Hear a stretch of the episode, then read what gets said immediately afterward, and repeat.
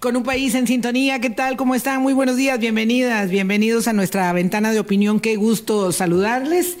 Y qué gusto además compartir con ustedes este programa cierre de semana, hoy viernes, eh, y bueno, como lo hemos eh, venido señalando, eh, obligatorio en la agenda hacer un repaso de los acontecimientos políticos, de la coyuntura, por la inminencia de las conmemoraciones asociadas al primero de mayo, no solamente con motivo del Día Mundial del Trabajo, como decimos siempre, sino porque en nuestro calendario político este primero de mayo siempre es muy significativo.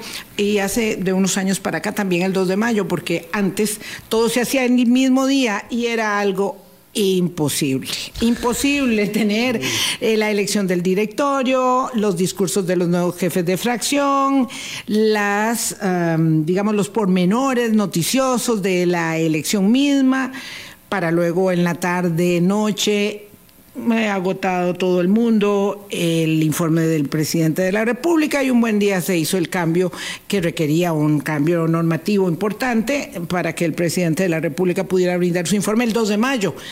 Eh, y luego viene una serie eh, larga, tediosa, tortuosa, difícil, que es la del control político sobre el informe del presidente el resto de la semana. Pero bueno, vamos a hablar de eso. El lunes no tenemos programa, quiero eh, enfatizarlo porque hay transmisión especial de Noticias Colombia y entonces nosotros estaremos a partir del martes, el lunes, muy, muy atentos a la transmisión de nuestros eh, colegas de equipo de noticias. Boris, ¿qué tal? ¿Cómo estás? Buenos días, Vilma, y buenos días a toda la audiencia de Hablando Claro. Si estas etapas de transición del clima a mí me afectan en lo alérgico, pero creo que también en esta, esta transición política que vamos a tener nos va a dar, le va a dar alergia a muchos otros. le va a dar alergia, a muchos otros. De clima. De, clima. sí. Y falta de sueño por el calor de la noche.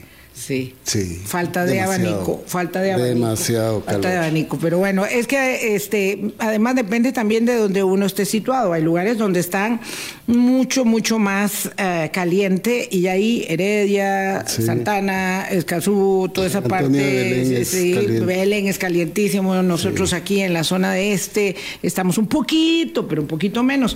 Ya lo dirá nuestro invitado Gustavo Araya cómo le está yendo ahí en Sabanilla de Montes de Oca, pero yo por lo menos en Curridabat vivo bastante agradecida con el, con el clima, aunque nadie se escapa de este calor. Don Gustavo Araya, qué gusto volver a saludarlo aquí en el micrófono de Hablando Claro. Hace días que no hablamos, ¿verdad? Sí, Sí, sí, sí.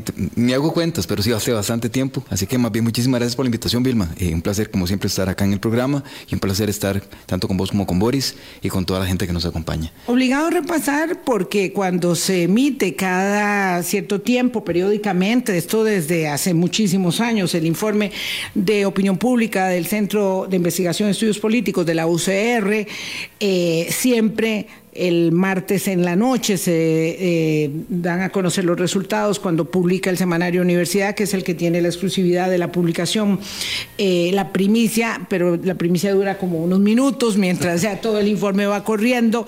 Eh, lo cierto es que un miércoles, este, mm, de cuando en vez y de vez en cuando, amanecemos con informe de análisis político del CIEP. Es un informe de opinión pública y lo quiero decir para aquellos que dicen que es que este, eso está manipulado, que si se trata del acto de fe de creer o no creer en las encuestas. Los informes del CIEP tienen 20 años de estarse realizando, eh, eh, eh, poco menos. pero además son periódicos, son muy rigurosos, no responden a la valoración o a la intencionalidad ninguna que se le quiera añadir o poner, etiquetar política o ideológicamente. son los resultados que son. Y de hecho creo, yo me atrevería a decir, Gustavo Boris, que es el informe más... Eh, con mayor credibilidad y solvencia que tiene el país ¿verdad? De manera eh, eh, académica. Yo no digo que el informe de la Universidad Nacional no sea igualmente riguroso, igualmente solvente, igualmente científico y sólido. Lo que pasa es que tiene otra metodología y se publica mucho tiempo después de que se ha realizado el análisis de los datos, la recolección de los ido datos. bajando un poquito, pero pierde en ese sentido. La UCR, el CIEP ha logrado recoger los, los datos, eh, procesarlos con mucha rapidez y en tanto eso se haga con celeridad, la fotografía es, mucho más fiel, ¿verdad? Pero además, Vilma, me parece muy bien que estés contextualizando, ¿verdad? Porque ante esta eh, oleada de críticas de que ya no podemos creer en absolutamente nada, las barbaridades que sufrió el país y que sufrió la ciudadanía con muchas empresas encuestadoras, ¿verdad? Este, no solo en el país, sino en, en, la región, este, hizo que el estudio del CIEP, que el estudio de opinión del CIEP fuera tomando ese lugar tan necesario, porque es importante medir esas fotografías, medir esas intenciones y esa información que nos da la ciudadanía a partir de un mecanismo como estos, que nunca se criticó el mecanismo, se criticó la interpretación muchas veces de, de los resultados que daban en otras empresas encuestadoras, pero el mecanismo de los estudios de opinión son absolutamente válidos, sino que lo diga un politólogo. Eh, sí, muchas gracias. Bueno, como politólogo y como un investigador, porque yo también desde hace muchos años, para no poner fechas, no, desde 1989 Estoy, estoy en el ambiente de, primero obviamente como asistente de investigación y después fui escalando hasta ser director de estudios de opinión pública para Centroamérica y el Caribe en, una empresa transnacional. Y después fui director de estudios de opinión pública para dos transnacionales, una alemana y una francesa, eh, a principios de los 2000 y finales de los 2000 haciendo estudios en toda Latinoamérica, eh, les puedo decir que efectivamente quienes hemos estado del otro lado del mostrador, no solamente como intérpretes de la, de, la, de la opinión pública, sino también desde la elaboración del instrumental y desde la, desde la parte de la rigurosidad a la que también nos hemos referido y se refería a Vilma, me parece que ahí el CIEP logró varias cosas. Uno, la consistencia de los datos no, es que hoy, hoy sale Boris Andrés Ramírez ¿verdad? Con, un, con un dato y después aparece con otro. O sea, la opinión pública sí puede cambiar y cambia, pero no cambia con esa dramaticidad que pareciera que la da más el clima que eh, la opinión pública. Eh, y por el otro lado, me parece que el hecho de que es una instancia pública le agrega también una diferencia. ¿Y a qué me refiero? Tenemos acceso al cuestionario, tenemos acceso a los datos, tenemos acceso a la base de datos. Entonces, si alguien tiene dudas, bueno, venga, revise.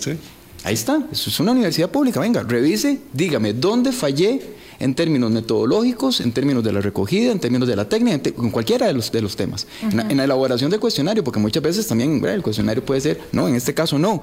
Y me parece que eso es importante, porque algo que apuntas, Boris, me parece sustantivo. Hay un autor, Luis Espino, que es especialista en el análisis del discurso de Andrés Manuel López Obrador especialmente, que dice que el objetivo de la, de la posverdad es hacer que la verdad no importe. Así es. No es contradecirla, es hacer que la verdad no importe. Entonces, cuando yo digo, ah, no, no, escojo el estudio que le parezca mejor, ahí lo que estoy haciendo es metiendo a la mentira al nivel de la verdad para que ésta no importe. Sí, sí, sí, Y eso lo vemos todos los días. Aquí hay, hay bueno, hay maestra, obviamente, hay maestra de posverdad y, y, nos da ejemplos todos los días de cómo se realiza, pero como no nos vamos a eh, ¿cómo se llama?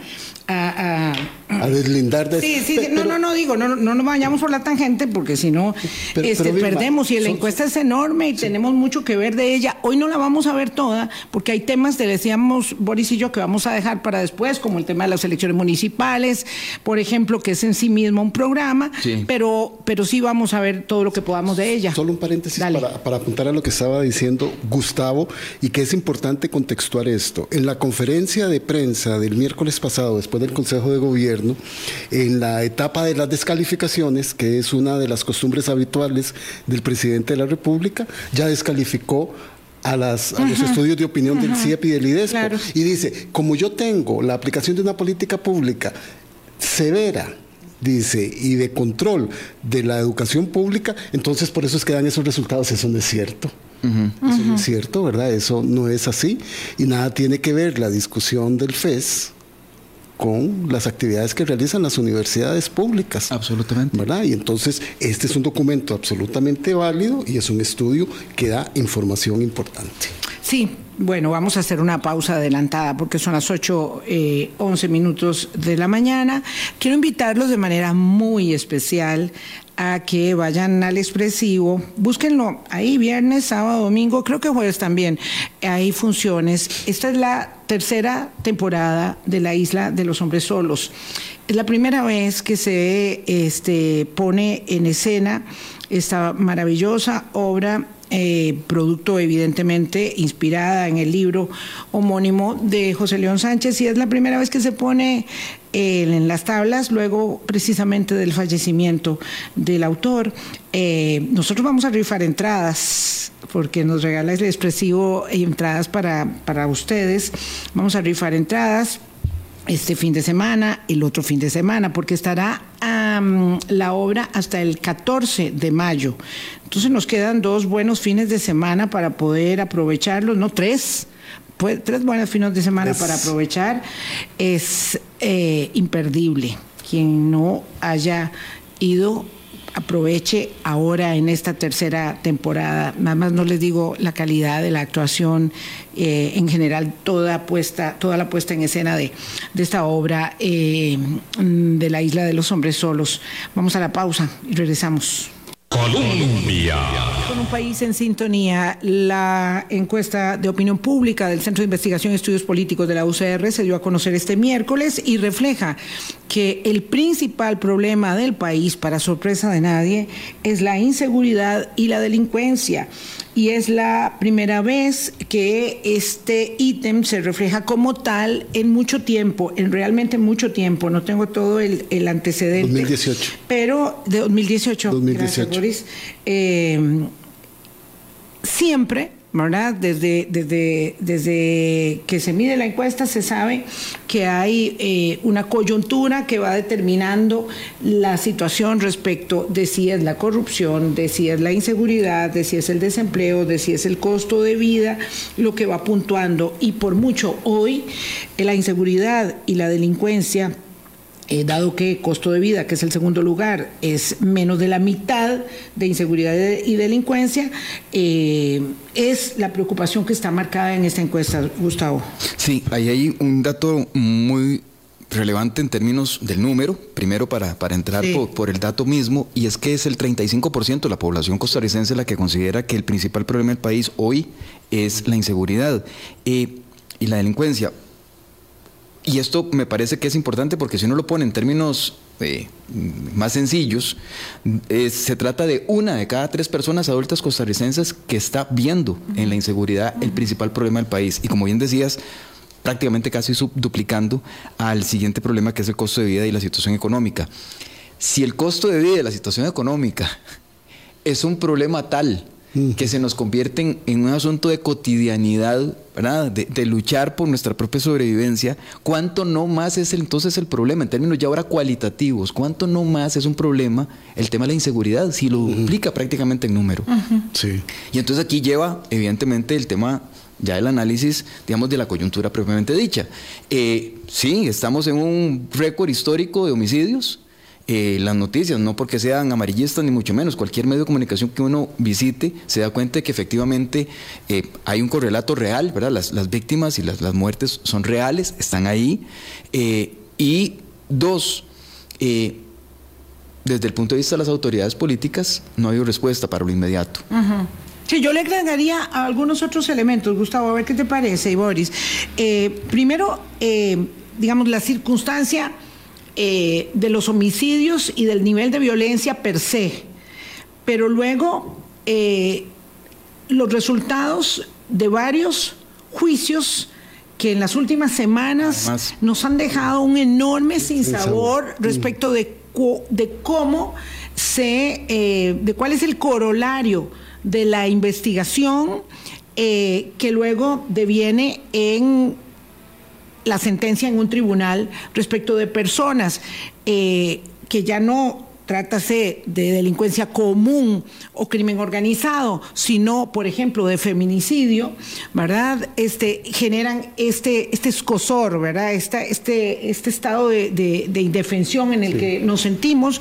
Eh, agréguele el tema de la niña agréguele este, además que la medición se produce, eh, la medición de, la encuesta de CIEP se produce cuando está muy en caliente el tema de los policías, de su eh, protesta por las condiciones que tienen para trabajar y siendo esta la materia prima. En fin, hay una serie de factores, Gustavo, que se que conjuntan para dar eh, como resultado que 35 de cada 100 costarricenses digan, no, esta sin duda alguna, independientemente de cuánto me afecta el estómago, el desempleo, el costo de la vida, la situación económica, eh, no sé, la pobreza, la desigualdad, todos los ítems que conforman, digamos, correlación con este de costo de vida, no son tan importantes como el hecho de sentirme seguro. Claro, y además, Vilma, nada más solo para poner un, un elemento que se dio ayer, que es la liberación de un reconocido eh, narcotraficante y líder de, una pandilla de crimen organizado en Limón. Entonces, la gente realmente está viviendo esto. 280 es el lamentable registro de hoy de muertes violentas en el país. Proyectado para 800, ¿verdad? O sea, una cifra cercana a los 800 que... Hasta más podría ser. Hasta más podría ser. Y, aquí algo que, que, me parece es relevante a esto que, señalaba Irma, porque no es solamente la percepción, no es solamente el dato, no es solamente que efectivamente hay casos muy sonados que indignan adicionalmente, que molestan, que, incomodan. Es que se trata, de nuevo, de en la cotidianidad la persona que va para su trabajo, la persona que viene, que va, para, que va de paseo. Eh, y es que olvidamos que más del 70% de la población aproximadamente utiliza, no utiliza necesariamente el vehículo para moverse, ¿verdad? utiliza autobús, utiliza otros recursos, o sea, camina en las calles. O vos estás caminando por tu barrio o vas camino a alguna otra actividad y ocurre un tiroteo. Y, no, y esto no es exclusivo, por ejemplo, ¿verdad? Como hay gente que, cree que esto es exclusivo de, poblaciones marginales. No, no, no, no, no. Esto es, esto es total, es, es nivel país. Y lo estamos viendo especialmente también en zonas en donde se supone que debería, digamos, en todas debería haber seguridad, pero digamos, se supone que hay zonas en donde debería haber habido hace ya rato limón, como decías, es uno de los casos, ¿verdad? En donde ya uno esperaba que, pucha, eh, se trata de la vida de personas. Una es importante, una sola ya es suficiente para tener esa cantidad de homicidios y que efectivamente en el corto plazo no se haya pensado en absolutamente nada. Mm. Y que un ministro de Seguridad se dé el tupé de decir que va a tener el plan para noviembre. Eso fue la primera nota, ¿verdad? Mm. En otra, de decir que lo que hay que hacer es ir a tocarle la puerta a Lampa. Y en otra, decir que, bueno, como él es modesto, sí, se va a tocar una calificación, de 8. ¿De 8? De 8. Ah, bueno, eso, eso lo tengo yo entre mi déficit de, noticias de, las semanas que estuve fuera. eso lo dijo el de ayer. Sí, sí, porque es modesto. Porque es modesto. Por Dios. O sea, que merecería más. Pero bueno, voy a. Eso es muy, muy, muy subjetivo. O sea, es el ministro, el señor ministro, este, pues obviamente tiene una, un concepto elevadísimo de autoestima. Pero vamos a ver un dato duro para relacionar este lo que estamos hablando con la encuesta. Perdón, eh, nada más un dato que no se me que no se nos pase por alto. ¿sí? El que el, el que el nivel de percepción ciudadana sobre el tema de la inseguridad cobre este nivel de relevancia, desplaza, porque es una pregunta, y aquí me voy a lo técnico, es una pregunta de, donde uno tiene que escoger de varias opciones cuál es. Entonces, todas las preguntas sumadas suman 100%. Entonces, eso significa que si yo le doy un peso mayor relativo a uno de los factores, desplaza a los demás. ¿verdad? Ok, no desaparece la corrupción aparece en cuarto lugar, pero no lo es. Vamos a ver, lo desplaza por relevancia, pero ahí está la corrupción y con un porcentaje muy similar al que hemos venido observando. Sí, 12,2%. ¿verdad? Si uno a eso efectivamente, como vos decís, le suma cuánto es el porcentaje de los elementos económicos, costo de vida, desempleo, eh, Pobreza, y, desigualdad. tenemos ahí otro treinta y pico por ciento. Vamos a ver, pero, avancemos. Sí, avancemos un poco, este, colegas.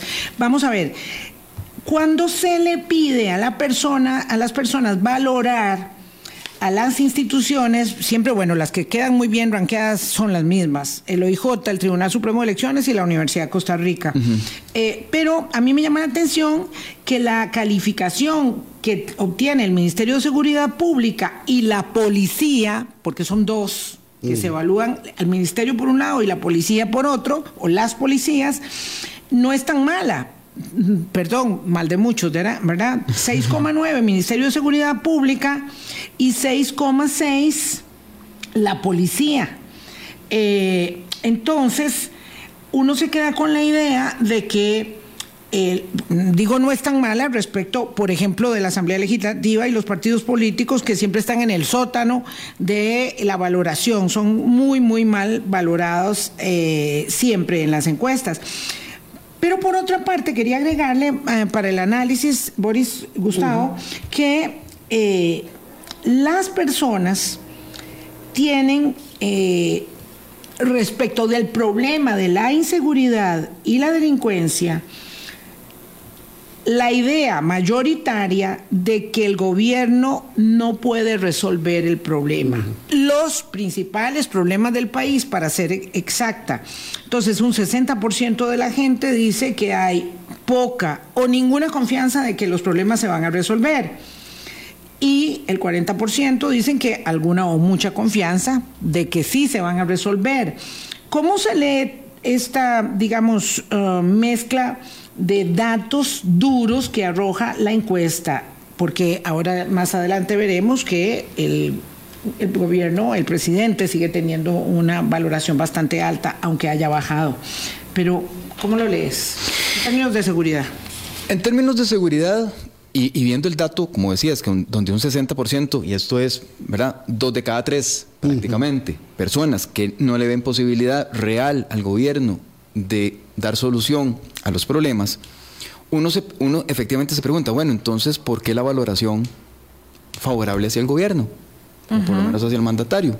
Gobierno y mandatario en esta coyuntura tienden a separarse un poquito. Son diferentes teóricamente o conceptualmente, evidentemente, y nos pasaba como en la época de Doña Laura Chinchilla, que ella salía muy bien valorada como persona, pero como gobierno no necesariamente. Pero en este caso estamos viviendo una coyuntura diferente hay una verticalidad y una univocidad de la, de, la, de la parte oral de gobierno, de la parte de la comunicación de gobierno que concentra la atención en el presidente. Entonces, la figura del presidente y el cargo tienden a asemejarse un poquito más. Eh, pero, pasándome ese paréntesis, esto se explica, como, como ha estado pasando, y esto es un, rasgo, digamos, alarmante, y lo voy a poner en contexto con el resto de países de Latinoamérica. Por ejemplo, Brasil, eh, donde la población más bien eh, puede ser que valore incluso muchísimo mejor al presidente o en, o en El Salvador, pero no le da capacidades para solución de problemas y uno se pregunta por qué. Porque ya entramos en una suerte de la regla perder-perder. No me importa que yo vaya a estar mal. No va a haber gobierno que me logre sacar a mí de la situación en la que me encuentre. Pero yo quiero ir en contra de lo que hablan todos los demás, quiero ir en contra de la clase política, quiero ver que el presidente hable mal de los medios de comunicación, quiero ver que el presidente hable mal de los ricos, no me importa, pero es lo que quiero oír. No me importa que mi realidad no cambie. Y es donde uno entonces empieza a asustarse realmente. Es un poco irracional eso que... Es bastante irracional. Pero, pero por otro lado, eh, es, un hecho... Eh, es bastante irracional. Político probado. Claro, es bastante irracional, pero ya está probado en algunos países de, de América Latina, en donde efectivamente ya hay sectores que le perdieron toda fe a la institucionalidad, pero lo que quieren es ver hincándose a la clase política o a ciertos sectores aunque a ellos les vaya mal. Esta regla la llama un amigo en el doctorado, le llama la regla perder-perder, y me dice que es, que es la cuna de los discursos de odio. Claro, y los resultados no son buenos para nadie. Eh, sí, pero vamos a ver, el tema es un poco, digamos, desde una perspectiva ciudadana, eh, uno podría decir incluso cínica, si a mí me va mal, que te vaya bien a, vos también. porque a vos te va a ir bien si a mí siempre me está yendo mal y yo ya llevo mucho tiempo perdiendo? Sí, claro. Entonces, este esto está muy relacionado con algo que es interesantísimo en este, en este informe, que merece un capítulo específico, que es lo de los miedos, ya lo vamos a ver también, someramente, después lo veremos en extenso. Pero eso es así, si a Boris le está yendo demasiado bien y a mí me lleva la trampa, por decirlo en términos eh, populares, siempre, pues que le vaya mal a él también, aunque a mí no se me resuelva nada. Claro. ¿Verdad? Claro, y, es, y eso es parte de lo que el Estado de la Nación nos ha venido diciendo durante años. Años. Hay un cabreo generalizado, hay una indignación generalizada. Ahora tiene canalización. Y ahora tiene canalización. Y como diría entonces eh, Moisés Naim, libro que siempre recomiendo. La revancha de los poderosos, léanlo. Léanlo, es, Porque un, es muy es un texto que explica con una Además, profundidad. es que, es es como leer una novela, uno no la puede soltar. Sí. Este, no es que es una cuestión académica complicadísima, no, no. ¿Cuál es el papel, cuál es el papel que juega entonces eh, y, por qué la, y por qué el fanatismo hacia la persona que, que, digamos, que representa este nivel de indignación? Por eso, porque se le ve como el paladín que me, que me, que de alguna manera, Que me da voz. que me da voz, pero, pero realiza la venganza que yo no puedo. Entonces no me importa, este, quitaron una empresa y pusieron a otra, quitaron una organización y pusieron a otra. Bueno, es que yo no podía, bueno, pero no importa, porque vea, los está molestando, está molestando a alguien, está generando, no me importa, yo he creído que siempre el partido X ha estado detrás de A, B, C o D, bueno, que se lo quiten, que se lo va a dar a otro, no importa, está molestando a alguien que a mí me molestó durante los últimos años. Y en Y ese- que se lo dé a otro partido político, no importa. Porque No. lo que quiero es molestar, me explico. Hay una indignación tal que lo que haga este líder autócrata o populista es bien recibido porque representa de alguna manera una canalización Claro. de lo que yo quiero hacer y no he podido, y él sí lo puede lograr y por lo tanto... Gustavo, pero esa indignación no resuelve ¿No? la situación. No, estamos de acuerdo. No, no, Sí, no es que echa ese- para es que atrás la no es realidad. es que ese no es el punto. No, Sí. Es que Le- ya ese no es el punto. Antes, antes de entrar a- a- a- al programa, le decía a Vilma que me he tenido que estar leyendo una, una corriente filosófica que se llama Nuevo Realismo y es lo que acaba de sintetizar Boris magistralmente. Es que, es que Gustavo está haciendo paréntesis un doctorado y, y bueno, yo estoy recibiendo beneficios indirectos cada vez que puedo de ese doctorado, eh, que es un, un- un- de verdad una, una decisión eh, valiente que está realizando con este doctorado en España y claro, está actualizado con todo. Y, y es algo que decía Boris que me parece magistral en ese sentido. La realidad no importa, Boris. Es que estamos llegando al nivel en que la realidad no me importa. Aunque vayamos a colisionar. Aunque vayamos a colisionar, porque como sociedad estamos efectivamente queriendo hacer algo distinto de lo que efectivamente la realidad nos está indicando. Entonces, que- queremos tener control de algo. Queremos poder, eh, aunque sea la venganza, si la volvemos efectiva, no importa, ¿verdad?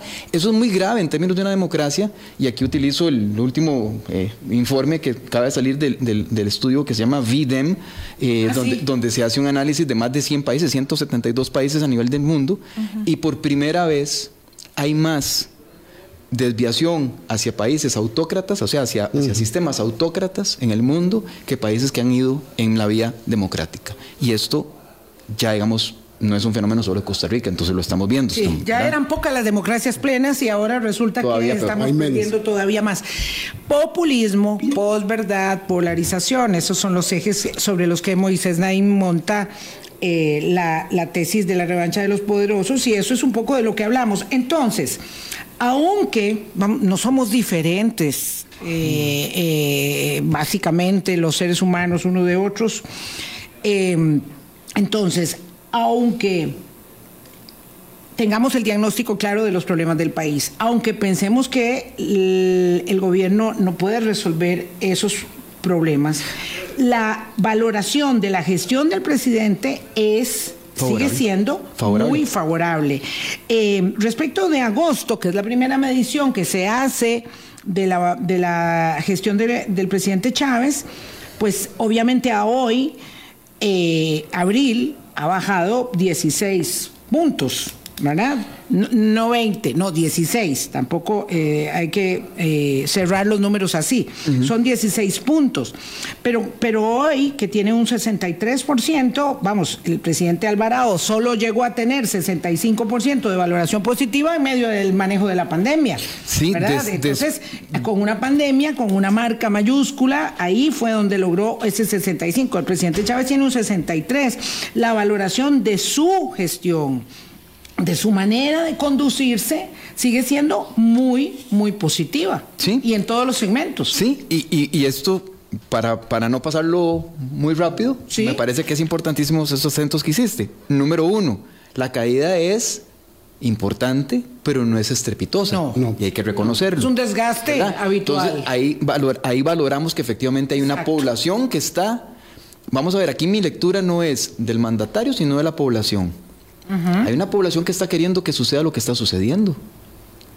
Y entonces es donde yo digo, wow, qué, qué- qué problema que quieran venganza, qué problema que quieran esa indignación, qué problema que efectivamente cuando se habla en contra de medios de comunicación masiva, pese a lo que nosotros defendemos del tema de la, de la libertad de prensa y demás, tenga eco en la Tanto eco. ciudadanía, ¿verdad? Pero bueno, eso por una parte. Número dos, comparativamente con Carlos Alvarado, luego de una de las huelgas, no, una de las huelgas, la huelga más larga que ha tenido la historia costarricense y la luna de miel más corta que ha tenido la población costarricense, aún así en el manejo de la pandemia, Carlos Alvarado logró un 65%. Entonces, poniéndolo en contexto, aún el presidente más malo tenía al mismo, al mismo nivel de, de- de- de tiempo de estar en el poder la misma calificación que Chávez. ¿Verdad? Lo dejo ahí sin interpretación mayor. Y si uno se devuelve en el tiempo, resulta que en el segundo mandato de don Oscar Arias Sánchez, también don Oscar Arias Sánchez estaba en la misma situación que Rodrigo Chávez. ¿Ah, sí? Conclusión, Rodrigo Chávez ya entró en el nivel de, digamos, de ranking, o, el- o- o está en el, en el ranqueo, ¿verdad? O en, o en- el nivel de la valoración que se le daba a los políticos tradicionalmente en el país. Ya salió de, esa, de ese aura de, de histórico de que la gente decía, pero es que nunca ha habido, una-". sí, sí, nunca lo ha habido, pero ya llegó al nivel en el que un Oscar Arias o un Carlos Alvarado estaban incluso hasta mejor relativamente que el propio Chávez en este momento. Entonces, ya le quita un poco la, la calidad esta de... El listón de- alto. Exacto, el, el- el- el- ¿verdad? El, el- el que la gente podía salir a decir es que no es el... pre-". No, no, no, no, ya, ya está a nivel de los políticos tradicionales. Y ahora lo que entonces... lo la pregunta es, ¿Lo sostendrá? esa ¿O es qué va a la pasar? lectura realista. ¿Qué va a hacer el gobierno para que efectivamente con esa lectura realista reaccionar a una situación en donde efectivamente necesita un nivel de apoyo alto para todo lo que haga? Porque le ha rendido frutos, y eso hay que reconocérselo, le ha rendido frutos, por ejemplo, en la Asamblea Legislativa. Bueno, vamos a la Asamblea Legislativa precisamente, son las 8.38 de la mañana, nos vamos a, a- a robar unos minutos para el segundo corte.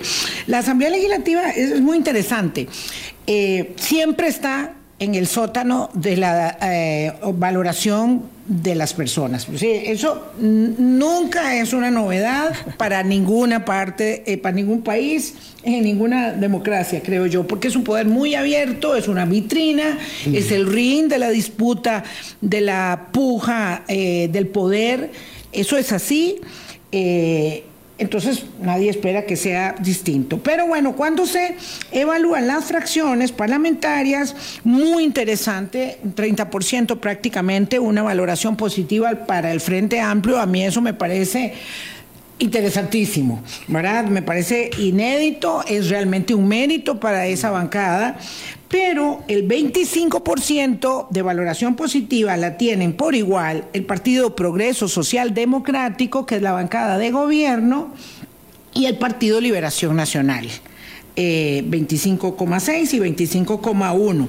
Después viene Nueva República con el 21%, muy bien, bastante bien, el 24 el PUS, digo, para lo que obtiene cada bancada, y muy mal, bastante mal, ese que sale peor librado, el liberal progresista, ojo, que no ha querido entender el liberal progresista O que tiene que ser gallo o gallina, Sí. chicha o limonada, limonada. es decir, que se defina. Su- Suena muy grosero porque efectivamente lo estoy dramatizando, pero lo primero que tiene que hacer es definir una agenda.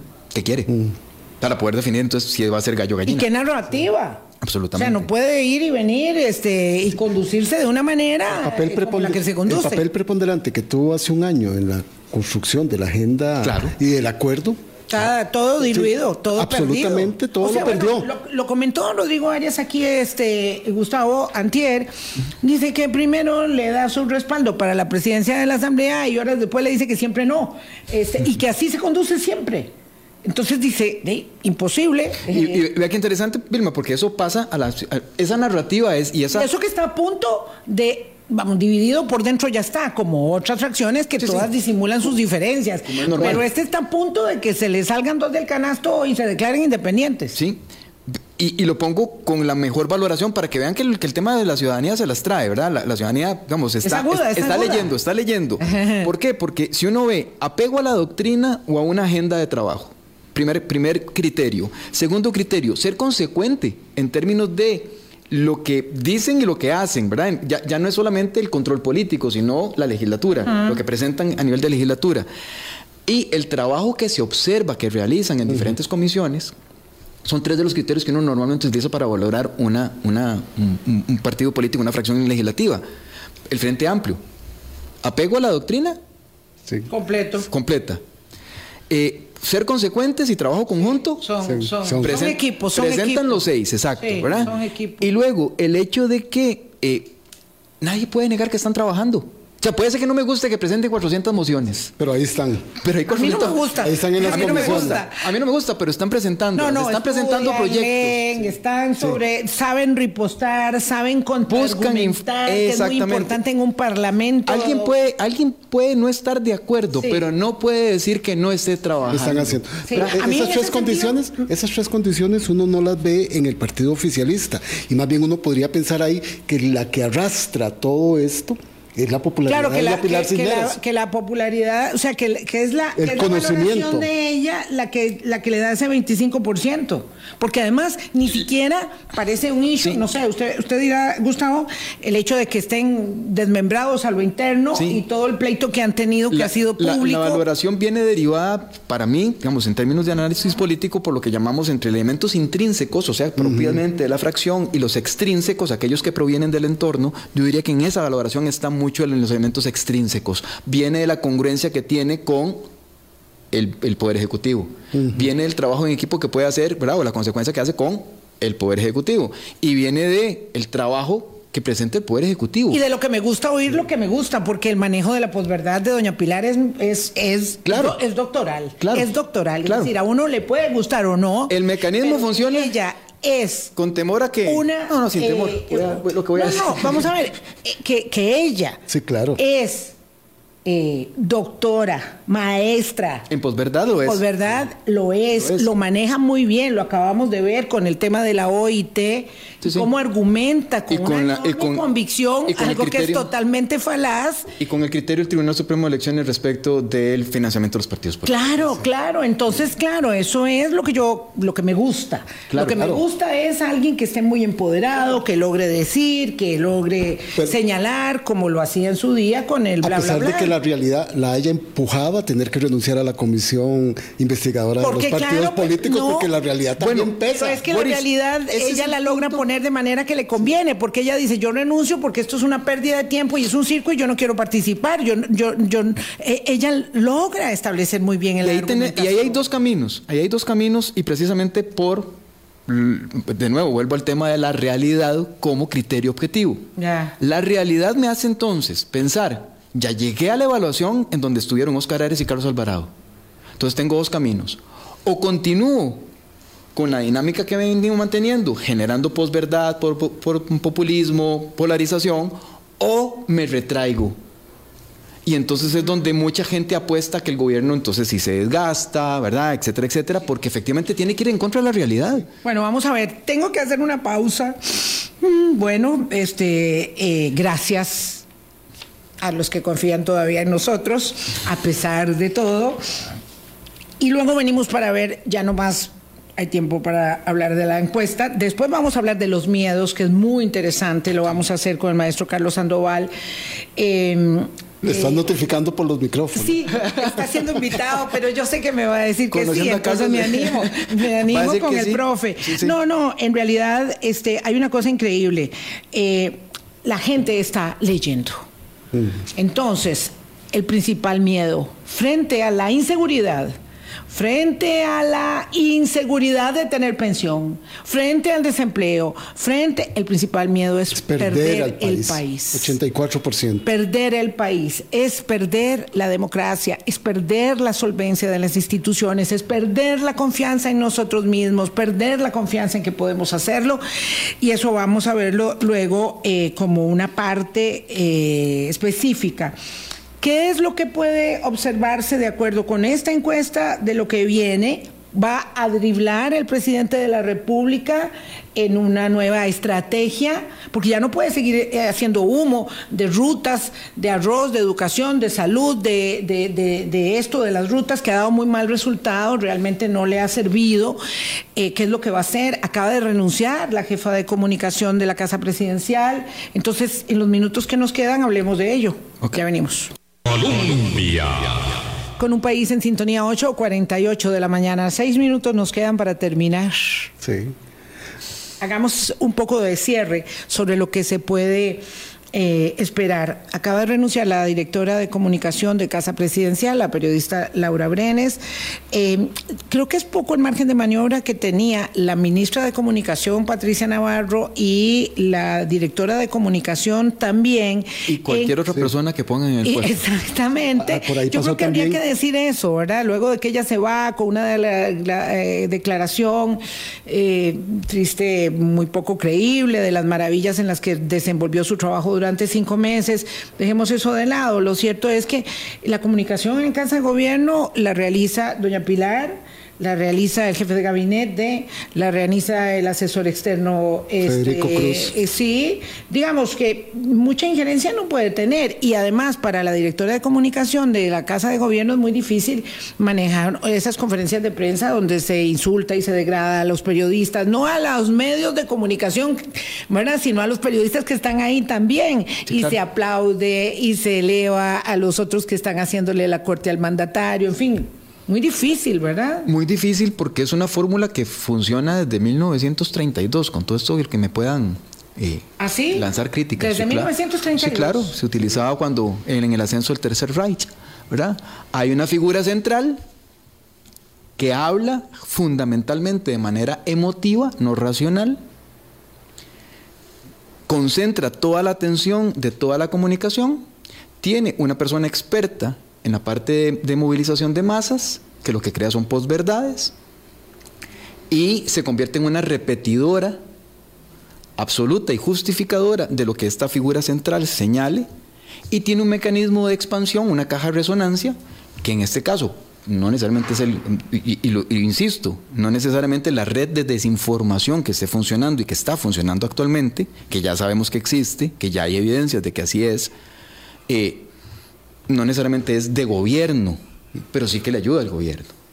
Pero bueno, se va a redireccionar la... Pues, no, esos tres factores yo creo que son los que hacen que efectivamente la verticalidad, la concentración, incluso le juegue en contra del propio mm, eh, Rodrigo Chávez, porque cualquier problema de gobierno termina en él, porque él. es la figura central de todo el gobierno. Vilma, pareciera que no se va a resolver. Ahí ya han pasado tres personas. Pasó la colega Patricia Navarro como ministra, después asumió la responsabilidad del periodista Armando Gómez. No, estaban conjuntas, al mismo tiempo estaban. Sí, claro, no, pero, después, recayó, después recayó en él como director y ahora después con Laura Brenes, con Laura Brenes este, y reconocido de que el comité de comunicación es externo.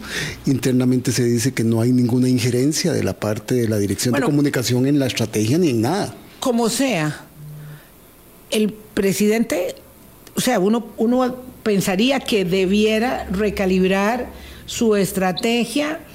Eh, porque lo de las rutas, repito, no ha dado buen buen eh, suceso. La, la, ruta de la de la ROD, la de la educación, la de la seguridad, que ha sido la más para, Para mayo estaba prevista la ruta de la, salud. Me imagino que ya estarán pensando qué tan sustentable o sostenible o qué basamento tiene para poder presentarla para que luego no se les caiga. Tiene que hacer anuncios altisonantes este 2 de mayo. ¿En qué sentido altisonante? Porque él siempre es altisonante. Sí, sí, tiene que ser aún más, más. A ver, ¿en qué sentido, Gustavo? Yo creo que tiene que, lo que va a hacer es recrudecer la misma técnica que ha venido utilizando. Entonces, el, el, ataque y la, el menosprecio, por ejemplo, a la disidencia, a la crítica, va, va a sostenerse. Eh, o sea, como contra el Frente Amplio, contra los medios de comunicación. Exactamente. Esa es mi, mi apuesta porque no le veo, no le veo una no le veo retractarse. O sea, usted lo ve dinamitando más el puente. Por supuesto. Que antes de restablecerlo. Por supuesto, y por eso, y por eso es que entonces. Pues yo pensaba que era lo, que debería ser lo contrario. Sí, no, yo, yo, coincido con Gustavo de que, puede por ahí ir por ahí, pero el riesgo que él asume también es bastante alto. Es un, es un apostador arriesgado el mandatario. Muy alto, muy alto es el riesgo. Ya. Y, y creo que en ese sentido le sigue funcionando y por eso la por eso finalmente un principio de realidad es que tenía que tener un operador político potable, que le, que le volviera viable, digamos, la relación con los poderes del Estado, especialmente con la Asamblea Legislativa, como es don Rodrigo Arias. Eh, ¿Verdad? Que, que, que, le permite, digamos, esa libertad de recrudecer la situación porque sabe que hay un componedor finalmente. Eh, creo que también... Eh, podría ser que quede sin freno aún más, o sea, que haya más rutas, Vilma. Yo creo que van a haber más rutas y más, y más show, más espectáculo asociado a las rutas, porque sí. porque yo creo que va a dejar a la libre un poco la profundización de los problemas nacionales. Va a seguir sin atenderlos. O sea, aquí me dice que, que, están atendiendo el apagón educativo o que se está atendiendo realmente el tema de ambiente estamos en avance, no en retroceso, porque si se está teniendo un retroceso, vamos con, con la claro, es que gobernar es muy difícil. Entonces, creo que ese dejar sin freno la profundización de los problemas nacionales le permite tomar medidas aún más extremas. Y justificar entonces pero no, pero no a punto de lo que elabora en la entrevista con el colega Eduardo Amador, eh, nuestro querido amigo Carlos Murillo, eh, del Observatorio eh, del Desarrollo de la Universidad de Costa Rica, que dice que podríamos ir ya a un punto de inflexión. Yo, yo sí no veo que vayamos a un punto de inflexión como para ir marcando el derrotero de un, de un estado de excepción.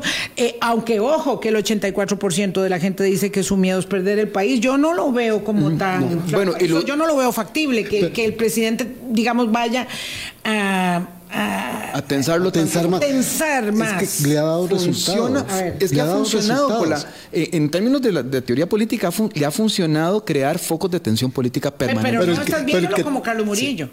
después hablaremos con Carlos Murillo. Pero el que No para el 24 pero no me extrañaría que para después. Porque tiene ah, unas elecciones municipales en las que le interesa.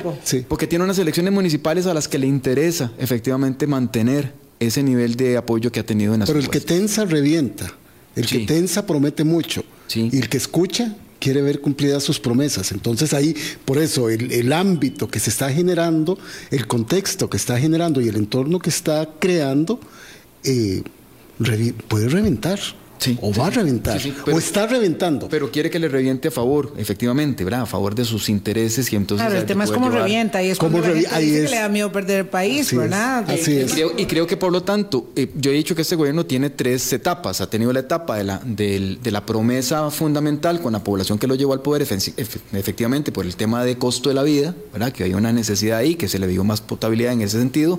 Hubo una repromesa que era con sectores ya diferentes, los que querían la privatización, los que no les gusta el tamaño del Estado, etcétera, etcétera, etcétera, que fue con el tema de las privatizaciones, discurso de los 100 días, pero ha estado a partir de aproximadamente noviembre, diciembre este gobierno en un periodo de expansión, la toma de las juntas directivas, el dinamitar la relación con juntas directivas para expulsar cierta gente y colocarse la propia, eh, de sacar... Y el tema del CINAR, el tema del CINAR es un tema que yo creo que va a tener... A la FOD, meter el ANCHAM, ¿verdad? Este, me explico, hay una suerte de expansión que necesita cumplir en lo institucional, mm. que también necesita en lo territorial y por eso las elecciones municipales van a seguir siendo importantes para este gobierno. Y nosotros necesitamos despedirnos.